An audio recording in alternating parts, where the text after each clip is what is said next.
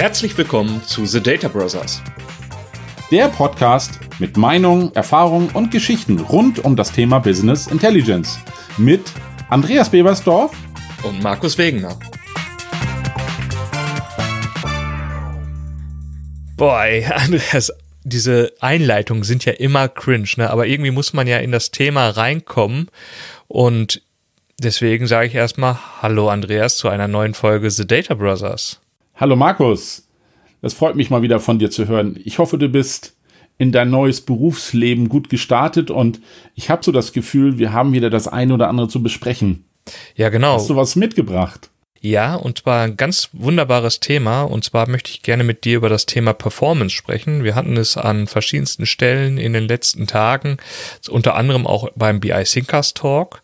Und da war es zum Beispiel da in dem Rahmen von DAX-Optimierung, dass man verschiedenste Sachen machen kann. Und die Frage ist ja eigentlich, wann muss ich eigentlich diesen Hebel ansetzen, um die Performance zu verbessern? Weil manchmal sind es ja nur Millisekunden, die man rausholt und da mache ich mir noch keine Gedanken, wie ich den Code geschrieben habe, wenn das Ergebnis schnell da ist. Doch wenn es dann plötzlich langsam wird, dann ist guter Rat teuer und man muss einfach mal schauen, wie man denn wieder Performance in die ganze Geschichte reinkommt. Und ich habe da so einen bestimmten Fall, auch aus der Vergangenheit heraus, wo es eben darum geht, es kostet dich vielleicht jetzt Zeit, um die Performance deines Berichts oder deiner Arbeit zu erhöhen. Aber letztendlich gibt es ja auf der anderen Seite mehrere User, die tagtäglich mit diesem Bericht ja Zeit verbringen und die müssen vielleicht lange warten. Das heißt, es ist, gibt ja eine Waage. Also du investierst meinetwegen zwei Stunden, um die, den Bericht wieder schneller zu machen, meinetwegen auch einen Tag oder zwei Tage. Aber auf der anderen Seite ist ja meinetwegen hunderte von Usern, die immer wieder diesen Bericht aufrufen und auch wenn es dann nur um Sekunden geht, das läppert sich über einen Tag, das läppert sich über einen Monat, über die Person und von daher würde ich jetzt gerne mal mit dir sprechen. Wo finden wir Performance-Probleme? Was können wir bei Performance-Probleme alles beachten? Und ja, jetzt hätte ich gerne deine Meinung dazu gehört. Oh, das ist ein weites Feld. Und du weißt, das ist ein Minenfeld.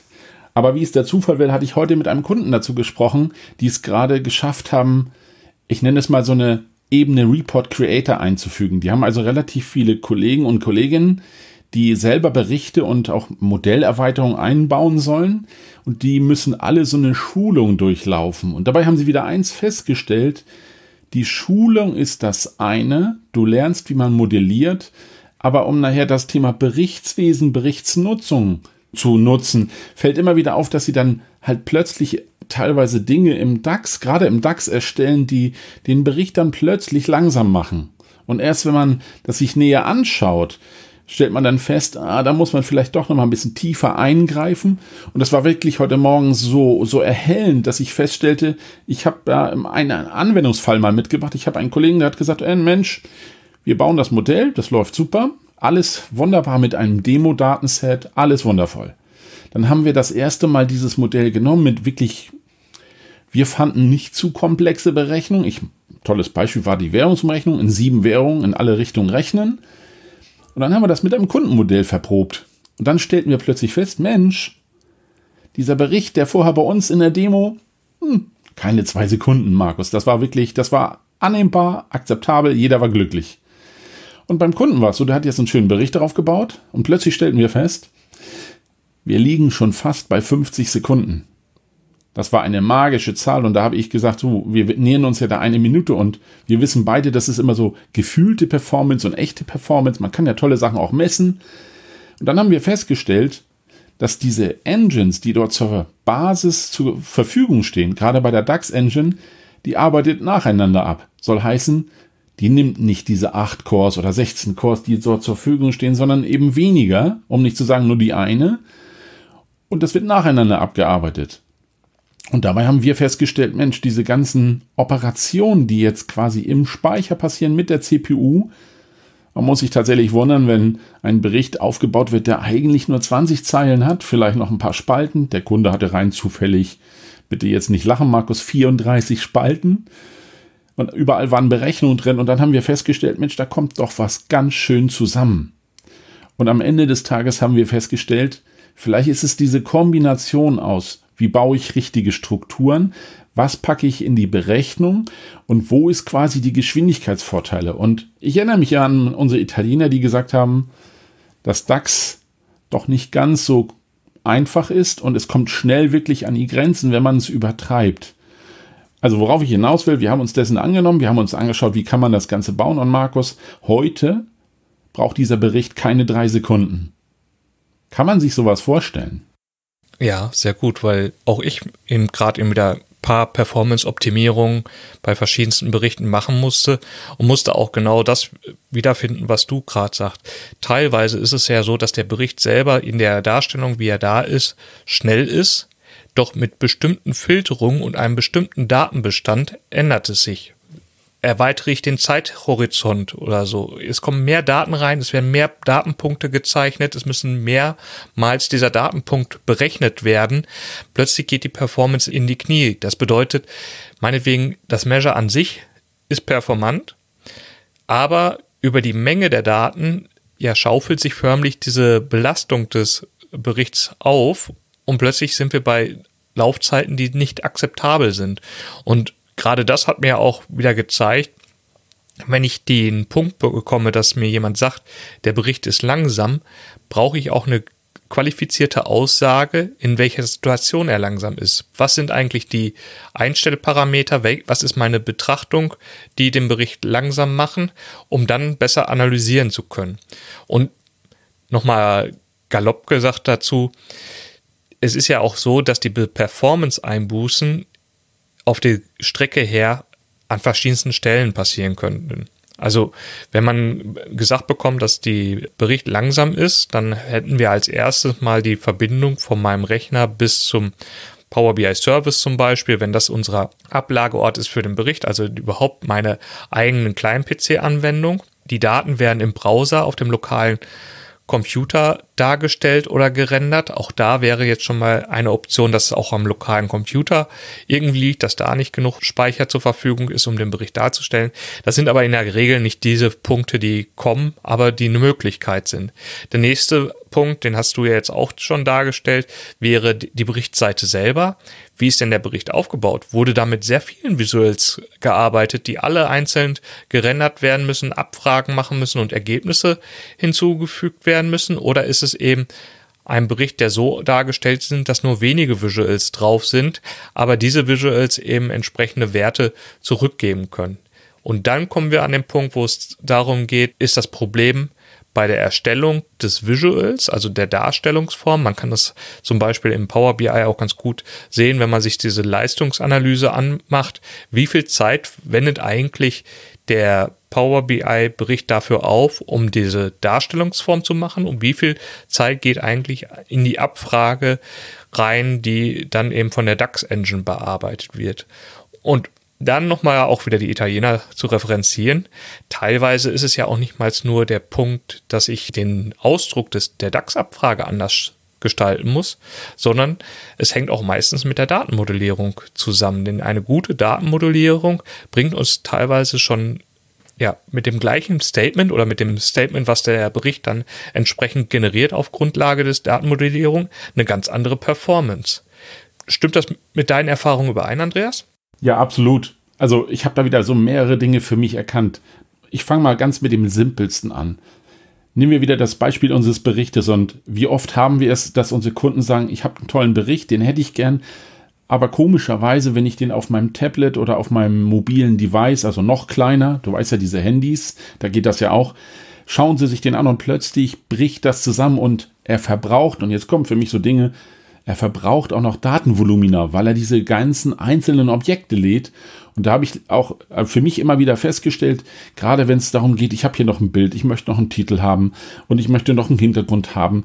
All diese ganzen Objekte, die nehmen wir schon aus dem Reporting raus, also gerade Power BI, und die packen wir dann tatsächlich als echtes Bild dazu, um allein diese kleinen Mini-Objekte und nicht zu viele Visuals in einem Bericht. Und das war so für mich auch etwas, wo ich feststellen musste, erstaunlich, dass das auch tatsächlich mit dazugehört. Und wo du es schon ansprachst, wo, wo setze ich das an? Ich komme von der Datenmodellierung, ich baue in meinem Berechnungsmodell auch noch etwas und dann kann ich noch im Report viele Fehler machen. Ich muss gestehen, es klingt ja immer alles so leicht, sei es ich, ich mache das mal selbst oder der Kollege fängt an und sagt, ah, tolles Modell gebaut, Markus, ich benutze mal Composite, weil ich noch zwei, drei andere Sachen hinzufügen möchte. Die Optionen sind derer viel und ich finde gerade die Menge macht es, dass man ganz schön viele Fehler machen kann. Ja, und ich will mal wieder zurück zu meinem Bericht, wo ich dir sagte, wir sind von den 50 Sekunden auf drei. Wir haben diese ganze Berechnungslogik, die haben wir eigentlich in das ETL vorgelagert, weil sie für uns, gerade große Datenmengen waren es in diesem Fall, dorthin gehört. Und mir sagte der Consultant mal so ganz nett, wenn du beim Beladen statt zwei Minuten drei Minuten brauchst, dafür aber der Bericht quasi egal wie viele Menschen gleichzeitig raufgehen, dann nur drei Sekunden braucht. Und das ist ja etwas, was sich vervielfältigt. Die Datenbeladung habe ich vielleicht ein oder mehrmal am Tag. Den Bericht, gerade wenn die Leute das ganze System nutzen, hast du durchaus öfter. Und wenn du jedes Mal eine halbe Minute bis zur Minute warten müsstest, potenziert sich das ja ins Unermessliche. Und ich möchte gar nicht wissen, was viele Menschen dort warten müssen. Und ich weiß, wir machen diesen Joke manchmal. Auf die Bahn müssen wir auch warten, aber dann warten alle gemeinsam. Und hier wäre es beim Bericht ja ähnlich. Und diese Wartezeit möchte ich auf ein Minimum reduzieren, denn es ist wie Temperaturmessung. Es gibt immer so eine gefühlte Laufzeit des Berichtes und eine echte Laufzeit. Viele Menschen sagen dann, ach Mensch, Herr Bebershoff, der Bericht ist langsam. Und dann guckt man sich den Bericht an und stellt fest, ich muss jetzt ehrlich mal sagen, unter drei Sekunden ist etwas, wo ich nicht mal auf die Idee kommen würde, diesen Bericht zu optimieren. Weil das ist tatsächlich etwas, wo man dann auch überlegen muss, wie viel kann ich denn da noch rauskitzeln und was ist derjenige bereit. Und wenn wir dann gerade wirklich lange Wartezeiten haben, also auch da gibt es natürlich viele Fälle. Ich habe Kunden, die bauen Berichte, die gehen 40 Blätter weit in Excel und die laden sie sich dann erstmal runter und dann wird offline quasi in Excel gerechnet. Dann wissen wir beide, dann muss man vielleicht mal über das System nachdenken, denn das Modell scheint mir in Excel zu sein und nicht mehr in dem System, wo sie es eigentlich nutzen. Und wir kommen ja immer dahin, dass wir sagen, wir brauchen ein performantes, schnell nutzbares und flexibles System, aber die Flexibilität erkauft man sich manchmal halt auch durch Performance-Hemmnisse. Und das möchte ich ja vermeiden. Wie gesagt, ich will jetzt nichts schlecht reden, aber der Punkt ist tatsächlich, es gibt mehrere Stellschrauben und die allererste bleibt für mich ein sauberes Datenmodell. Und wenn man sich hier wieder an das Thema hält, wir haben Leitplanken, wie wir das Ganze aufsetzen, wie das System auszusehen hat, Markus, und jedem sollte klar sein, wir haben eine Dimension, wir haben eine Faktentabelle oder eben entsprechend auch mehrere Dimensionen, aber das muss auch so sauber getrennt bleiben.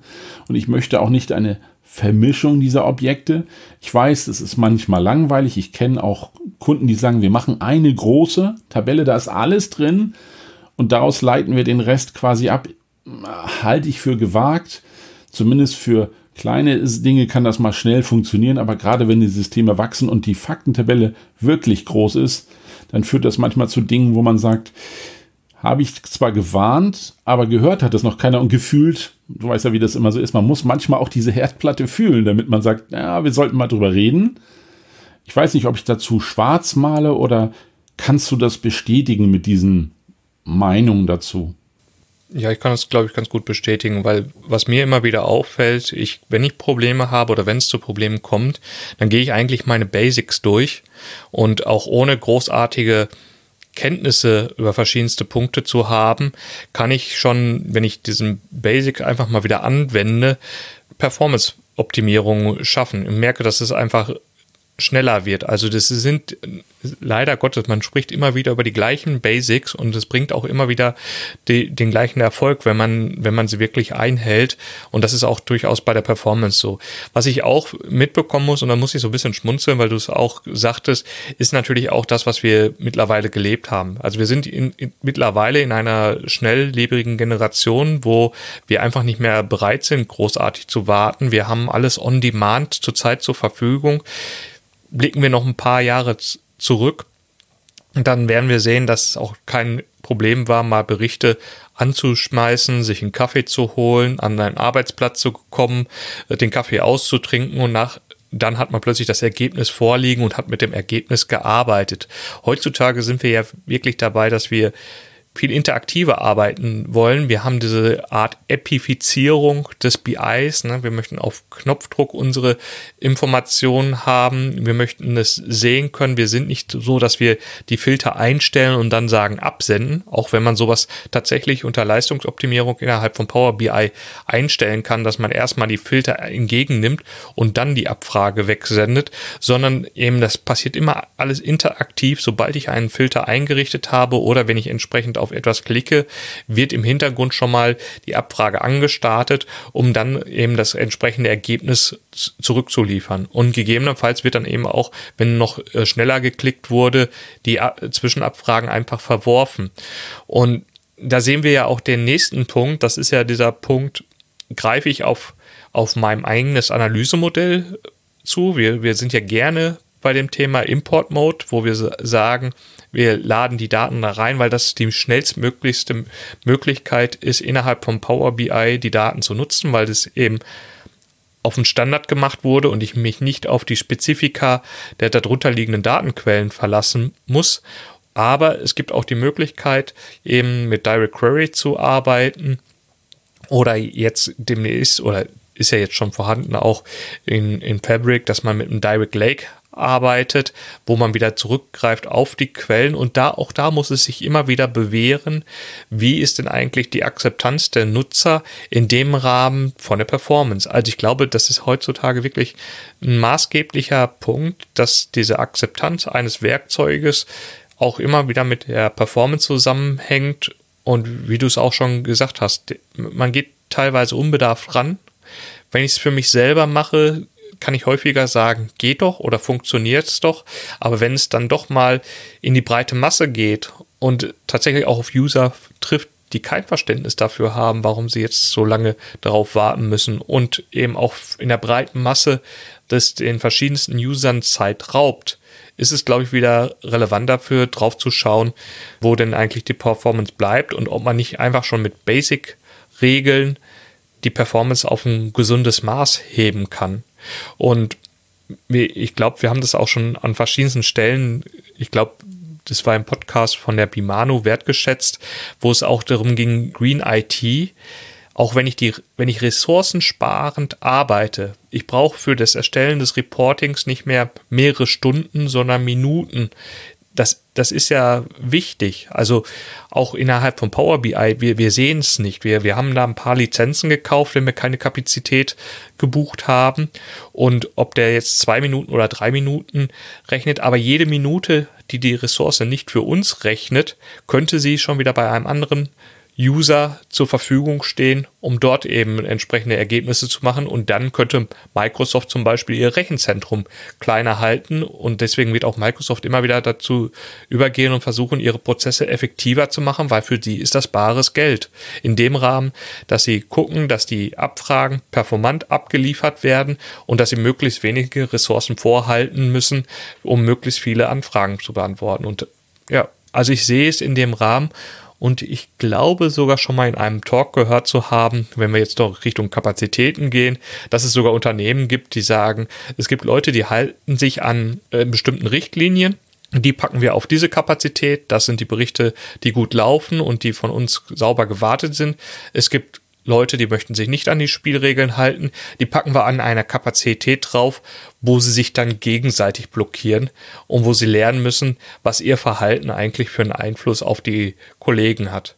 Hast du auch schon solche Erfahrungen gemacht, dass man so dunkle Welt, helle Welt unterscheidet im Rahmen von Performance und dass man sogar die Leute unterschiedlich ja einstuft oder entsprechend Kapazitäten innerhalb des Services zuweist, um, um eben sicherzustellen, dass ja wichtige Dinge sauber und super schnell laufen? Das, habe ich durchaus schon öfter erlebt und ich muss tatsächlich sagen, ich fange mit dem Schmunzeln an, weil tatsächlich, als du das so erzähltest und die Kollegen können uns jetzt alle nicht sehen, habe ich so ein bisschen auch an die SAP-Zeit noch gedacht, wo man immer wieder feststellt, wenn man Daten aus diesem System haben will und das in großen Mengen, hat SAP es ja auch geschafft, dass man sagt, du belastest mir mein System nicht, denn alle Prozesse, was Transaktionen angeht, Aufträge anlegen, sollen davon natürlich nicht blockiert werden. Und so ähnlich ist es ja eigentlich auch mit unserem BI-System. Und wo du sagtest, die dunkle und die helle Welt, ja, ohne dass wir jetzt Referenzen auf irgendwelche Universen setzen, habe ich für mich auch schon ganz oft festgestellt, und das haben wir auch schon mit einigen tatsächlich gemacht, denn dieses, was du so schön sagtest, setze ich jetzt den Filter, ich stelle ihn schnell um oder tausche die Zeilen, Spalten, füge noch was hinzu. Das kenne ich von einigen Kunden, die machen das in Windeseile und belasten jedes Mal mit einer Abfrage das System, aber erstmal zu Ende sozusagen den Bericht erstellen und dann den Knopf drücken für jetzt holen wir die Daten. Das machen ja die wenigsten, weil im Prinzip wird dann wirklich so viele Unterabfragen gestellt, die jedes Mal auf das System gehen. Ich muss tatsächlich sagen, wenn man das in bare Münze werten würde, kommt da schon ganz schön viel Geld zusammen. Da könnte man auch mal über das Sparen nachdenken. Und das kenne ich auch von einigen Kunden, die dann wirklich ja eher sagen, ich möchte ein schlankes Modell, ein schnelles Modell und alles, was hier Ballast ist, was nicht benötigt wird, laden wir nicht mit. Weil ich kenne auch viele Kunden von früher, die haben auch gesagt, Mensch, ich habe jetzt hier einen Topf, ich will alles. Und ich muss dazu sagen, alles bedeutet auch, das muss ja irgendwo gespeichert werden, bedeutet jede Struktur, die eigentlich noch überhaupt nicht genutzt wird. Ich nehme sie weg, denn wenn du sie wirklich benötigst, eines Tages kommen wir ja dahin. Ja, und man kann das Ganze ja auch schwarz und weiß sehen, aber in diesem Fall finde ich es tatsächlich mal wichtig, auch über das Thema Struktur nachzudenken. Wer darf wann was und nichts gegen diesen Self-Service ich weiß, wir beide sind ja auch große Fans von diesem Managed Self-Service, was für mich ja nichts anderes ist, als dass wir schon ein bisschen lenken, wer kann wann was machen und was ist erlaubt und was nicht und wer legt folgende Quellen an. Und ich habe das mit den Kollegen immer ganz toll gemacht. Wir, wir trennen dort wirklich sogar teilweise trennscharf in, wer kümmert sich um die Datenbeladung, wer kümmert sich um das Datenmodell und wer macht die Berichte. Wobei meistens das Thema Datenmodell und Berichte ist sehr ähnlich, also ist meistens dann in einer Hoheit, was für mich aber einen großen Vorteil hat. Ich bin dann der Anforderer, der das Modell erstellt, weil ich ja die Berichtsanforderungen habe und ich muss meinem, ich nenne es mal Datenlieferanten, schon sagen, was hätte ich denn gerne und der wird dir schon sagen, wo er es herbekommt und ob er es bekommen kann. Denn ich kann mich an viele Systeme erinnern, wo dann eigentlich erst die Fachanforderungen gestellt wurden und das waren teilweise sehr viele und dann muss jemand mal prüfen, Mensch, kann ich das aus meinem Katalog überhaupt abbilden? Und ich hatte auch in der Vergangenheit durchaus Projekte, wo es dann heißt, ja, das, das kann ich so in der inhaltlichen nicht liefern. Das heißt, wir haben die Daten nicht im System und ich müsste sie aus irgendeiner Form irgendwo manuell hinzuspielen. Kommt ja auch durchaus vor, Markus. Und bei manuell bin ich jetzt immer ein bisschen kritisch, weil ich weiß, irgendeiner muss diesen Prozess auch ownen und einer muss sich darum kümmern. Wenn es das ERP-System ist, bin ich ja immer fein, weil da gibt es bestimmt Strukturen und Prozesse.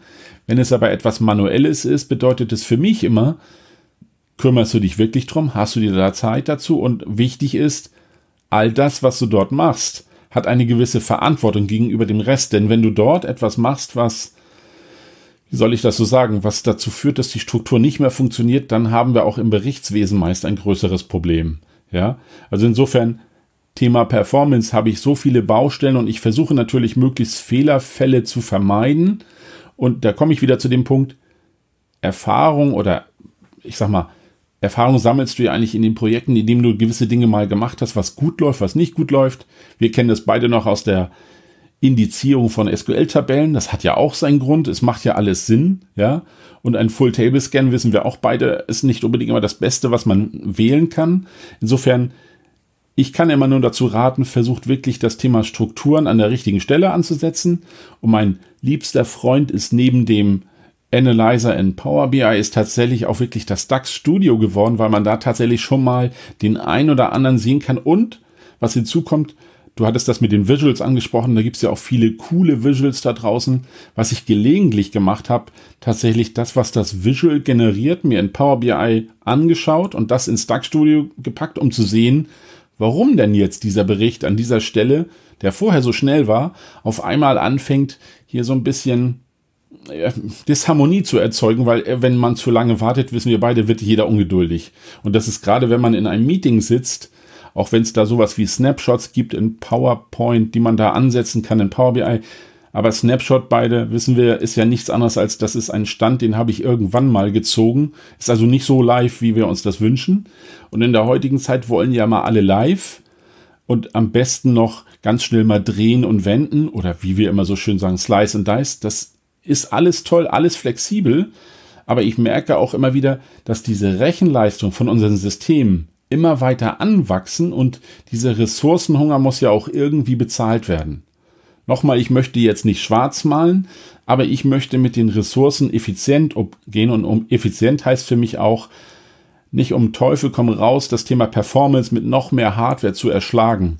Ja, der einzige, der sich dabei freut, wenn man in die Cloud geht, ist natürlich der entsprechende Cloud-Anbieter und da merken wir relativ schnell, sobald das offensichtlich ans Portemonnaie geht, dann fängt man an, vernünftig zu handeln. Aber glücklicherweise, da werde ich dich gleich zu fragen, haben die meisten Kunden von uns das erkannt und fangen rechtzeitig an, darüber nachzudenken, weil auch wir wissen, es gibt ja durchaus unterschiedliche Engines, die man auf dem Weg ETL-seitig bis zum Tabula hin verwenden kann, sei es ja, Calculation Engines, die uns dabei unterstützen, Transformationen vorzunehmen. Da kann man schon auch die richtigen Pferde setzen und wenn man Erfahrung hat, kann man natürlich auch dort die Fehler vermeiden. Ja, und bevor ich jetzt dich ganz abhänge, liege ich noch auf dem Weg, Markus, oder sind wir schon komplett von dem Thema Performance abgekommen? Nee, tatsächlich habe ich die verschiedensten Punkte auch wiedergefunden, habe noch wieder Notizen gemacht, nämlich das, was du eben angesprochen hast, war ja vorne bei der Ladestrecke, da ist für mich auch immer ein super Thema, Query Folding. Es ist gefühlt so simpel und ich bin immer wieder begeistert, was eigentlich schon im Power Query möglich ist, Richtung SQL-Datenbank zu bekommen. Also ich habe versucht, mal wieder so ein Query Folding zu unterbrechen, da muss man sich schon echt Mühe geben. Das Thema mit dem Indexer, ja, kann ich, kann ich auch mitgehen. Da, da war in der SQL-Zeit einiges dabei und auch ganz schlimm eigentlich diejenigen, die fast jede Spalte als Index angelegt haben. Dann ist auch irgendwann die, das Management der Indexe aufwendiger für die Datenbank, als eigentlich das Ergebnis rauszugeben. Auch da muss man verschiedenste Sachen mitnehmen. Und wo du es angesprochen hast mit der Analyse des Statements Richtung DAX Studio, hatte ich auch vor kurzem wieder so einen Fall. Da war es einfach so, ich habe mich gewundert, warum eigentlich eine bestimmte Spalte mit in die Abfrage reinkommt, weil ich die eigentlich gar nicht gesehen habe, dass sie im Spaltenaufbau drin war oder so weiter und musste dann feststellen, dass eine andere Spalte danach sortiert wurde. Und auch sowas, es ist passiert im Hintergrund, du siehst es gar nicht mal optisch, weil du ja auch nicht durch jede Spalte gehst und sagst, wonach wirst du sortiert. War, glaube ich, sogar noch in der Faktentabelle, damit hatte ich da sowieso nicht gerechnet, dass da sowas angesetzt wurde und auch mit dem Hintergrund kann ich gar nicht mal eingehen, warum das äh, jetzt so gemacht wurde. Aber das sind eben, ist halt ein sehr vielschichtiges Thema an, an dem Bereich. Und deswegen, ich glaube, wir sind da schon relativ gut on track. Und auch da, wo du es jetzt vielleicht hin abgezielt hast, wo du eben gesagt hast, wir haben ja auch die Möglichkeit, unterschiedliche Abfrage-Engine unten drunter zu legen. Ja, ist ein schwieriges oder interessantes Thema tatsächlich merke ich gerade persönlich, bevorzuge ich häufig noch die klassische SQL-Datenbank als Quelle. Mittlerweile in der Cloud-Universum ist halt sehr viel auf Web-Services ausgelegt, wo ich selber sage, oh, es ist schon langsamer, es ist mehr Overhead ähm, die Applikationsentwickler oder Applikationsbetreiber gehen aber dahin, dass sie sagen, das ist für sie eine Möglichkeit, das Ganze doch wieder mehr zu steuern, wie du es vielleicht auch im Rahmen vom SAP gesagt hattest. Wenn ich merke, dass mein System durch zu hohe Anzahl an Abfragen oder so extrem belastet wird, dann kann ich eben so applikationsseitig was abschalten oder kann eben sagen, dass ich da drossel. Wenn ich gegen die Datenbank gehe, dann ist es förmlich ja, man greift ins Innere der Applikation ein. Da muss man schon wieder eben, oder auch das Herz der Applikation. Und man muss eben auf der SQL-Datenbank dann das ganze Management machen, wo man es eher weniger machen möchte. Man möchte das eigentlich kapseln und möchte sagen, ich bin unabhängig vom von meiner Datenspeicherung. Ich biete dir eine saubere Schnittstelle und über diese Schnittstelle können wir das Ganze steuern. Also auch da wieder das Thema Performance an verschiedensten Stellen. Dann du hast nochmal diese Engines und ich hatte ja auch das mit dem, mit dem Index, dieses Serverless, was jetzt immer mehr in, in den Rahmen reinkommt, wo wir sagen, okay, wir haben Daten getrennt von der Speicherung auf dem Lake meinetwegen und der entsprechende Verarbeitung, der Compute, die dann eben meinetwegen Serverless SQL Endpoint ist oder wir, wir machen es eben mit entsprechender ja, ich weiß gar nicht, wie ich es äh, nennen soll, mit dieser Spark Engine, was haben wir noch, Databricks und, und, und. Es gibt viele Anbieter, die dann eben entsprechenden Zugriff auf die Dateien und das Ganze managen, die optimieren den Zugriff darauf, die Dateienformate haben sich verbessert, die gehen mittlerweile auch so, dass die Daten eben für die Analyse optimiert gespeichert werden. Aber ja, man merkt schon, es ist ein, äh, vieles Themen, die man da drin hat. Und ich sag mal, im Self-Service, äh, wenn wir selber agieren, dann haben wir doch häufig den CSV-Export, der dann eben für das Einlesen bereitgestellt wird und eben noch nicht meinetwegen Delta-Paket-File, was entsprechend komprimiert und optimiert ist für den Datenaufruf. Oder erlebst du das anders? Ich musste so schmunzeln, wo du das sagst. Tatsächlich kommt das ja immer wieder vor. Also dieses, ich habe dann auch einen Export, der irgendwo herkommt, ich äh, übertreibe da immer gerne, den gibt es irgendwie immer sei es für irgendwelche Strukturen, die es sonst nirgendwo gibt oder irgendwas, was der Vertriebskollege, die Vertriebskollegen oder die gesamte Mannschaft sich überlegt hat, sei es in Kundenklassifizierung oder sei es nur, dass man, kommt auch durchaus immer noch vor, auf das entsprechende System keinen direkten Zugriff bekommt, sondern die machen einen automatisierten oder manuellen Export und das ist dann meist entweder Excel, CSV, TXT, was es da alles so tolles gibt und da muss ich jedes Mal schmunzeln. Fängt ja schon damit an, dass wenn es über eine Web-Engine läuft, kommt es durchaus vor, dass dann die Umlaute wieder mal Ärger machen. Also irgendwas ist immer dabei. Und ich kann immer nur eins feststellen, dass gerade diese, diese, diese Hungrigkeit der Performance, die wollen ja alle immer schneller ihre Analysen oder sei es der entsprechende Data Analyst möchte noch mal in den Daten wühlen.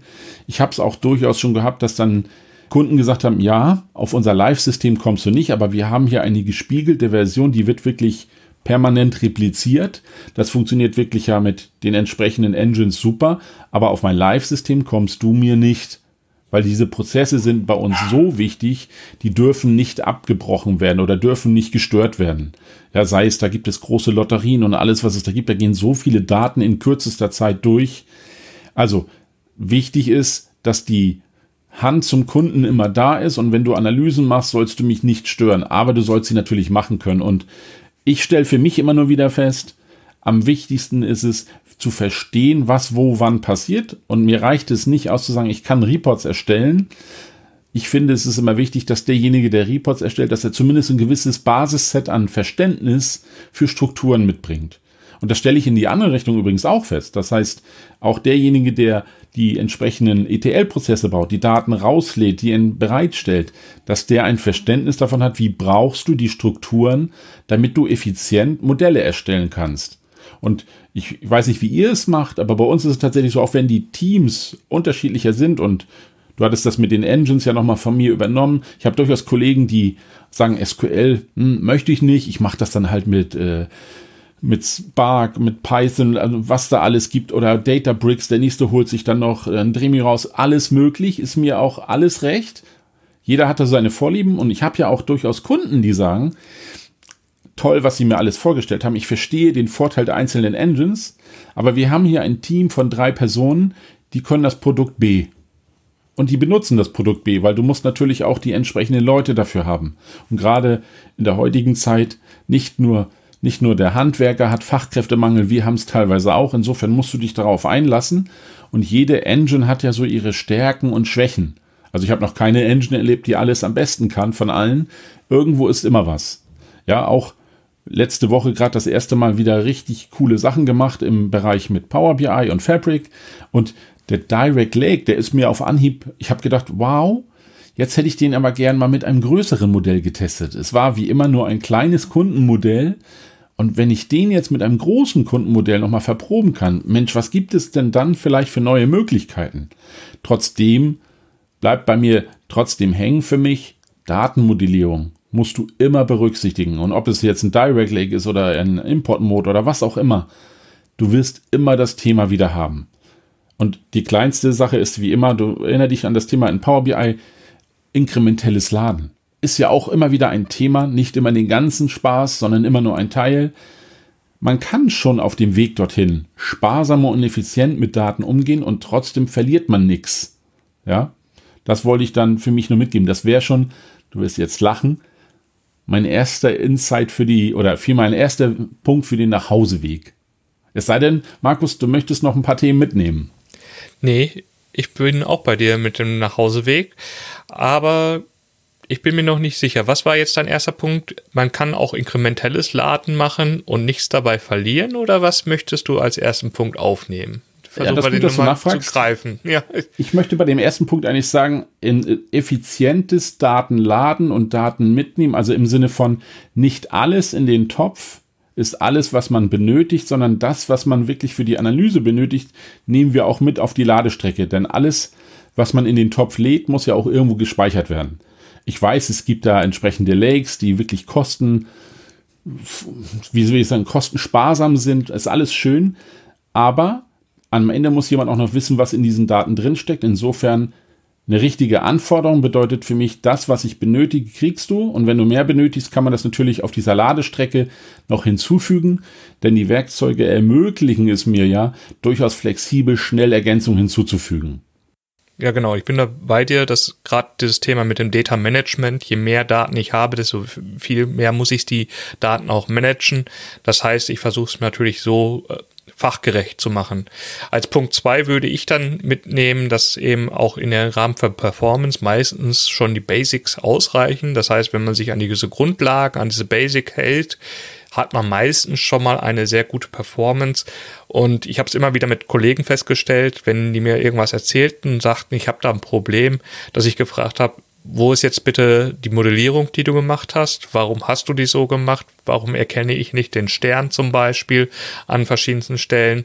Warum greifst du auf diese Möglichkeit zurück? Meistens ist es wirklich so der Punkt, ja, es sollte mal Übergangslösung sein, es sollte mal kurz ausprobiert werden oder ich habe es gar nicht gemacht, ich habe es nur so übergeben bekommen und ich kann mich jetzt gar nicht da erwehren, die Modellierung wieder umzustellen, weil auch das haben wir gegebenenfalls, wenn wir ein Dataset haben und es gibt mehrere Konsumenten in Form von Berichten, muss man aufpassen, wenn man das Dataset umbaut, dass nicht irgendein Bericht auf der Strecke bleibt. Also da muss man auch aufpassen. Also mein Punkt 2 ist Basics achten und das möglichst früh. Hast du Punkt 3? Das wird jetzt tatsächlich nicht leid. Ich habe sogar noch einen kleinen. Ich würde das ergänzen, was du sagst. Mach es doch gleich so, wie du es später auch verkaufen möchtest, denn ein Zwischenschritt oder ein Test oder wie auch immer das Ganze heißt oder Version 2, am Ende bist du derjenige, der den Bericht nutzt und wenn ich es dann nochmal umbaue und dann den Namen erst richtig vergebe, bin ich eigentlich dagegen. Mach es gleich so, wie man es eigentlich machen sollte, weil du hast es so gelernt und dann brauchst du die ich benutze wie immer Analogien, die Wand nur einmal streichen, denn die Farbe passt ja. Und so ist es eigentlich auch mit den Strukturen und mit den Elementen. Gleich richtig benennen, gleich richtig Struktur in den richtigen Ordner und dann freut sich der Markus, dass er den Bericht bauen kann. Und selbst wenn ich danach nochmal inhaltlich einen leichten Umbau mache, die Kennzahl bleibt aber stehen. Es kommt höchstens eine hinzu oder ich ändere den Inhalt ganz gleich ab, weil ein Fehler drin war, aber die Struktur steht, der Bericht steht und wir sind beide glücklich, weil die Strukturen im Backend ändern sich nicht mehr, denn wir haben sie ja vorher schon sauber definiert. Sehr cool. Ich muss gerade drüber nachdenken, dass sich auch eine eierschalengelbe Wand viel leichter weiß überstreichen lässt als eine knallrote. Von daher, bis zum nächsten Mal. Ciao. Ciao, Markus. Das waren The Data Brothers. Wir hoffen, dir hat diese Folge gefallen. Hinterlass doch eine positive Bewertung, egal wo du uns hörst. Abonniere den Kanal, um keine weitere Folge zu verpassen. Bis dahin, alles Gute von Markus und Andreas.